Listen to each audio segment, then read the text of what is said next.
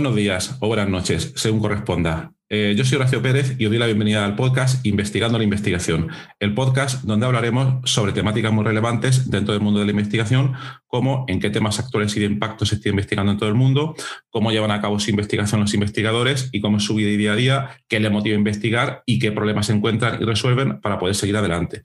Y además nos centraremos no solo en la investigación académica, sino también en la transferencia tecnológica y en cómo se realiza la investigación en las empresas.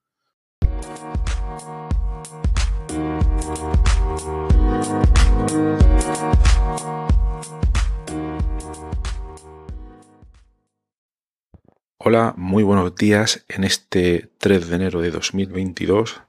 Lo primero es felicitarte el año nuevo, este 2022. Espero que lo pueda llevar lo mejor posible, que empiece muy muy bien, que sea mejor que el anterior, que parece que no va a ser muy difícil y que todo vaya a ir mucho mejor también con el tema del COVID. A ver si es verdad que las cosas se van mejorando muchísimo y todos sabemos que esto no va a desaparecer, pero que la situación pues mejore ostensiblemente, ¿no? Muy bien. Pues en el episodio de hoy lo que te voy a comentar es cómo, o mejor dicho, lo voy a plantear como una pregunta. ¿Se puede aplicar el marketing online en nuestros proyectos de investigación? Esa sería la pregunta de hoy. Bueno, pues primero vamos a definir qué es el marketing online, para que no lo, para los que no lo sepáis. Probablemente os podéis hacer una idea porque la palabra marketing eh, tiene un significado yo creo que bastante claro y todo el mundo asocia marketing a, normalmente por una parte a vender y otras personas lo asocian a connotaciones negativas normalmente. Vender, parece que siempre vender algo, vender algo con técnicas dudosas, etcétera, pero en este caso no. Vamos a definir primero lo, que entendemos aquí como marketing online. Bien, pues se podría decir que son unas técnicas que se utilizan para poder ofrecer nuestra propuesta de valor, algo, algo que nosotros pensamos que puede ayudar a alguien en su problema, técnicas para ofrecer una propuesta de valor mediante un medio online por eso es marketing online, y donde nosotros queremos eh, monetizar esa propuesta de valor, queremos ganar dinero con ella. Entonces estos serían, digamos, los tres pilares del marketing online. Técnicas que se ejecutan de manera online, en su mayor parte, para ofrecer una propuesta de valor que soluciona el problema de alguien y que queremos monetizar. ¿Vale? Así yo creo que queda mucho más claro. Bueno, pues técnicas de marketing online hay muchísimas, muchísimas. Mm, no, no voy a tratar hoy de, de contarlas todas, ni muchísimo menos, pero voy a tratar de hacer una pequeña clasificación. Entonces, en esta clasificación las podríamos dividir en inbound marketing y outbound marketing. Por desgracia, aquí se utilizan mucho los anglicismos, pero ¿qué le vamos a hacer? Prefiero utilizarlo así porque luego quizás cuando leáis por ahí cosas las vais a encontrar con esta nomenclatura. Entonces, en primer lugar, ¿qué sería inbound marketing? Se podría traducir quizás como marketing entrante. Y es, se trata de todas las técnicas de marketing online que eh, consiguen que la gente venga a nosotros a ver nuestra propuesta de valor. Entonces, para, voy a ilustrar con un ejemplo lo más básico posible. Por ejemplo, imaginad en vuestro grupo de investigación, habéis publicado un paper recientemente y queréis que la gente vaya a vuestra web a ver los detalles de ese paper, la web de vuestro grupo de investigación, por ejemplo. Entonces, ¿qué es lo que hacéis normalmente? Bueno, pues os vais a las redes sociales y ahí en las redes sociales, pues, eh, ponéis un post sobre vuestro último paper y ahí la gente lo ve y, entonces ponéis un enlace para que la gente pueda ir a vuestra web y consultar más información sobre vuestro grupo, etcétera. Realizáis una acción online para que la gente vaya a vosotros.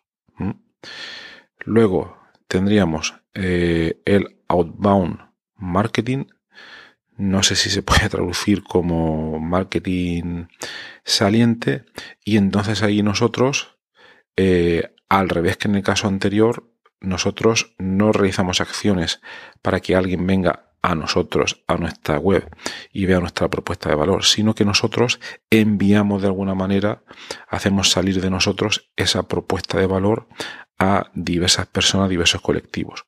Un ejemplo muy fácil sería, nos vamos otra vez al caso anterior, hemos publicado un paper en nuestro grupo de investigación y entonces lo que hacemos es enviar emails a muchos contactos que tenemos en nuestra agenda, sin spamear, enviamos muchos emails con el objetivo de que la gente eh, vean ese correo. Ese correo puede decir, por ejemplo, mirad, hemos publicado este paper, es una técnica muy interesante, es una técnica que solo está disponible en nuestro grupo de investigación, por tanto os animamos a que, yo que sé, por ejemplo, colaboréis con nosotros para una publicación, para lo que sea, y esa sería la propuesta de valor que estéis ya ofreciendo directamente por un medio online. Bueno, pues solo he querido ilustrar esos dos ejemplos, pero hay muchísimas técnicas, muchísimas técnicas que permiten hacer esto. Pero si os fijáis aquí, el objetivo es que eh, la gente se dé cuenta de algún modo de nuestra propuesta de valor. Y con los dos casos que hemos comentado antes, que si ponemos un post en redes sociales, que si enviamos unos cuantos emails, probablemente lo hayáis intentado alguna vez y quizás os ha funcionado pero luego a lo mejor lo pensáis y decís, vale, mm, de 100 posts, solo uno me ha funcionado para que la gente venga a mi web, de 100 correos que he enviado, solo dos he recibido respuestas, etc. Esto es normal. Esto es el, grado de conversión que conseguimos al hacer estas técnicas de, poder marketing online. Nunca va a ser un grado de conversión del 100%. Pero aquí lo que os quería resaltar es que imaginaos, imaginaos si todo lo anterior se pudiera hacer de una manera muchísimo, muchísimo más eficiente para incrementar ese grado de conversión del 2% a imaginaos el 10%. ¿eh? Estoy poniendo un ejemplo, los números normalmente son otros, pero imaginaos que esto se puede hacer de una manera muchísimo más eficiente para llegar a muchísima más gente y por un coste muy, muy, muy reducido. Bueno, pues eso serían las técnicas de marketing online. Y entonces en este episodio lo que queremos ver o reflexionar un poco es si esto se aplica normalmente en el grupo de investigación o no y cómo se podría aplicar para hacerlo de manera pues, más eficiente. Entonces ahora a continuación lo que os quiero introducir es eh, uno de los referentes de marketing online en, en español en lengua castellana. Este es el señor Joan Boluda. Un saludo, un saludo, Joan. Y es un referente muy importante en español. Tiene un podcast que se llama Marketing Online, que ya va cerca de los 2.000 episodios. Creo que lleva 7 años emitiéndolo.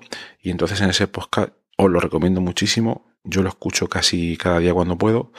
Os comenta muchas técnicas de marketing online aplicadas a muy diferentes contextos y podéis aprender mucho incluso si no conocéis todas estas técnicas, incluso si sois primerizos, el escucharlo os ayudará muchísimo para daros cuenta de la gran cantidad de cosas que se pueden hacer porque no solo expone nuevas técnicas, nuevos software, sino también a veces hay entrevistas y podéis ver a gente que lo está aplicando para dinamizar, digamos, su negocio y podéis ver nuevos conceptos, nuevas técnicas, estrategias que os pueden venir muy, muy, muy bien para eh, que la gente vea la propuesta de valor de vuestro grupo de investigación. Y además, luego, si lo veis interesante, os podéis suscribir a sus cursos, podéis ir a su web y por un precio de aproximadamente 10 euros al mes podéis acceder creo que cerca de 4.000 cursos que son bastante de todas las técnicas de marketing online que os podéis imaginar. Vamos, es impresionante. ¿eh? Que coste que no me está pagando. Esto lo estoy haciendo yo y lo estoy comentando simplemente porque quiero y porque me parece muy grande lo que hace, lo que hace este señor. Entonces, bueno, os quería también referir al último episodio de su podcast que publicó a fecha de 31 de diciembre.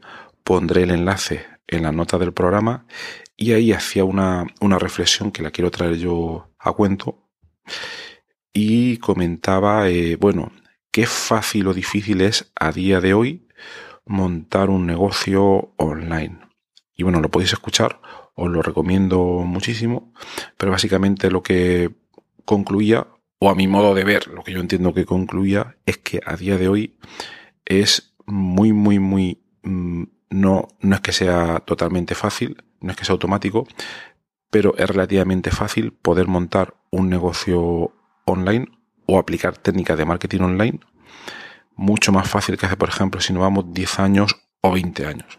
Aunque por otra parte también hay, como todo el mundo lo está haciendo, también tenéis que tener en cuenta que hay mucha competencia online a la hora de intentar eh, emitir vuestra propuesta de, de, valor en, en, Internet. Pero bueno, os lo recomiendo escuchar y pondré el enlace en las notas del programa. Bueno, pues una vez introducido el marketing online, ¿quién es este señor Joan Boluda? Que es la referencia en marketing online en castellano. La pregunta sería, ¿pueden ayudar las técnicas de marketing online a que los grupos de investigación moneticen su investigación o que la gente sea más consciente de su propuesta de valor? Bueno, pues yo creo que esto es un área totalmente eh, o mayormente inexplorada. ¿Por qué?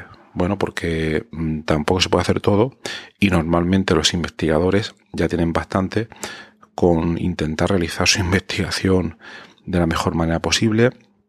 Luego también hacer otras cosas, docencia, gestión, una gran cantidad de, tareas como para también mm, intentar aplicar todas estas técnicas de marketing online. Y yo creo que también un investigador, no comprende realmente el alcance de todas estas técnicas.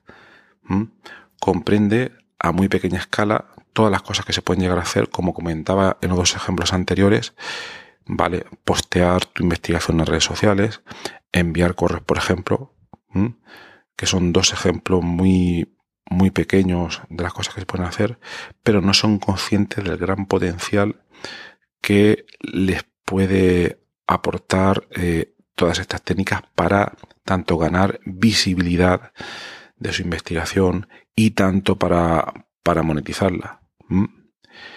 Se pueden hacer muchísimas, muchísimas cosas. Voy a comentar dos ejemplos muy breves. Imaginaos un grupo de investigación que tiene una técnica experimental mm, desarrollada y son únicos en el mundo o son muy buenos dentro de su campo y quieren monetizarla. Entonces, eh, ¿cuál es el problema? Pues que normalmente la gente no viene a ti. La gente no, no va a buscarte normalmente porque piensan eh, que tú tienes esa técnica. Entonces tú te tienes que hacer valer y hacer de alguna manera algo para que la gente vaya a ti y encuentre que tú eres muy bueno en esa técnica y a partir de ahí pues ofrecerla. Entonces eh, las técnicas de marketing online potencialmente te pueden ayudar a hacerlo. Están por ejemplo las técnicas SEO, Search Engine Optimization, optimización de motores de búsqueda. Por ejemplo, imaginaos que voy a, voy a inventarme un caso, ¿vale? Eh, no sé, determinación de la bioactividad mm, de una molécula, ¿vale? En cultivos celulares.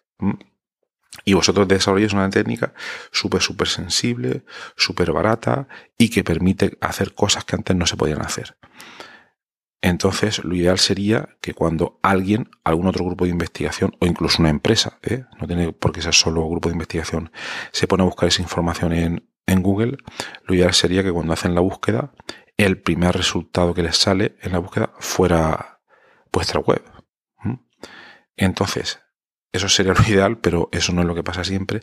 Para que eso pueda suceder, se pueden aplicar estas técnicas de SEO que comentamos para incrementar eh, que vuestro negocio, vuestra propuesta de valor en este caso, aparezca entre las primeras en los resultados de, búsqueda. Y esto es un arte, una técnica, llamarlo como queráis, pero es uno, de, uno de, los ejemplos claros de, marketing online.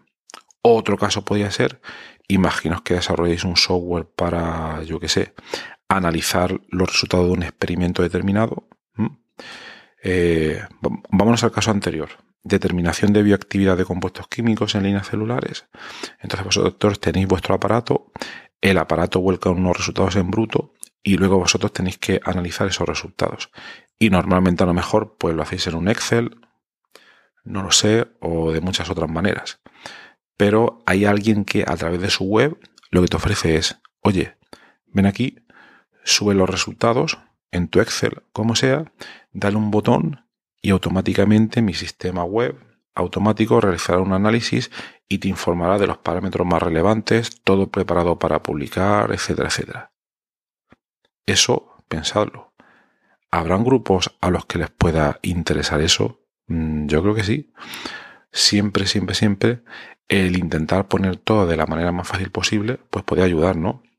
Entonces esto sería ofrecer software, que en este caso es el típico software as a service, que se dice en inglés, el ofrecer servicios de software para poder resolver problemas o necesidades y se puede ofrecer fácilmente a través de una plataforma por suscripción que esto sería eh, la gente se conecta y realiza un pago ya sea una cuota mensual como por ejemplo se hace en Netflix o mediante otros tipos de aproximaciones pero mediante marketing online tú podías montar tu plataforma ofrecer ese software y también favorecer que en las redes sociales, en los motores de búsqueda, esa plataforma tuya de software saliera, saliera entre las primeras. Entonces, bueno, podría estar contando gran cantidad de ejemplos, pero no quiero extenderme mucho, solo quería introducir la idea del marketing online y cómo se puede utilizar para monetizar vuestros proyectos de investigación. Creo que estos dos casos lo muestran de manera, de manera clara.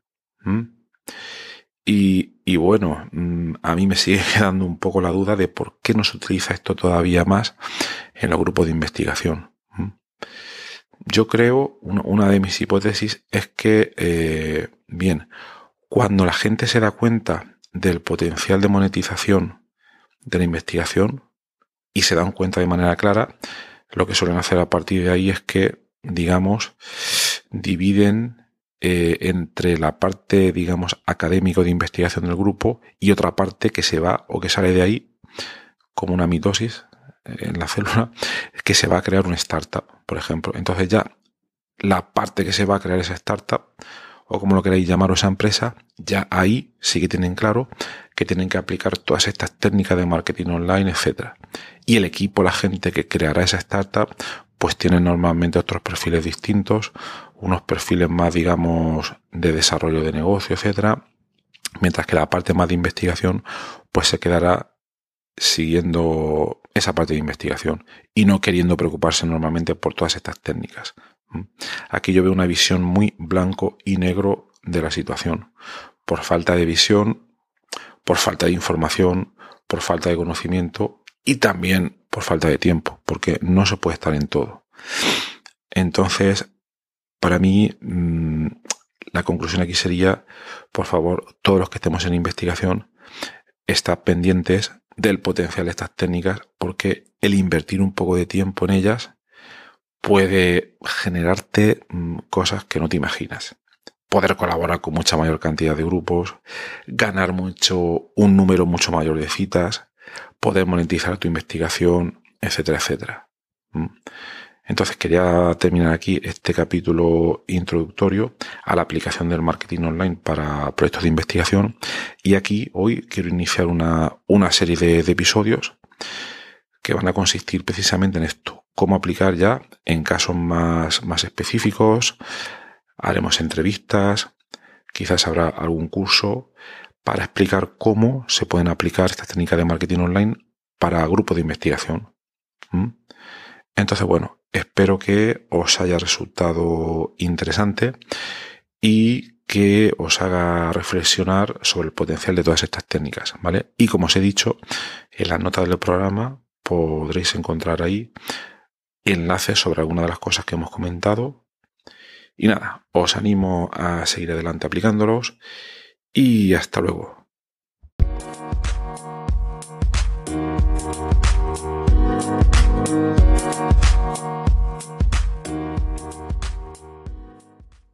Gracias por estar ahí y por escuchar este podcast. Eh, os recuerdo que en la nota del episodio tenéis los detalles sobre muchas de las cosas que hemos hablado hoy y también un formulario donde si quieres puedes opinar sobre el podcast, para bien o para mal, como quieras, estás en todo tu derecho y también sugerir si quieres un próximo entrevistado o tema que está relacionado con la investigación, claro, pues tu opinión me parece muy importante y tanto a mí como a toda la audiencia de este podcast que va creciendo y que va contando muchas cosas interesantes. También comentar que si te interesa alguna de las técnicas que hemos mencionado, hoy de manera muy breve en el podcast. Me puedes contactar directamente y te puedo dar más detalles. Y por último, si te ha gustado, te agradecería muchísimo que lo recomendases a quien veas que le puede interesar y difundirlo por las redes sociales o donde sea. Y nada, y si estás en Apple Podcast, eh, pues ponernos ahí cinco estrellas o cuatro como quieras. Siempre viene bien. Muchas gracias. Hasta luego.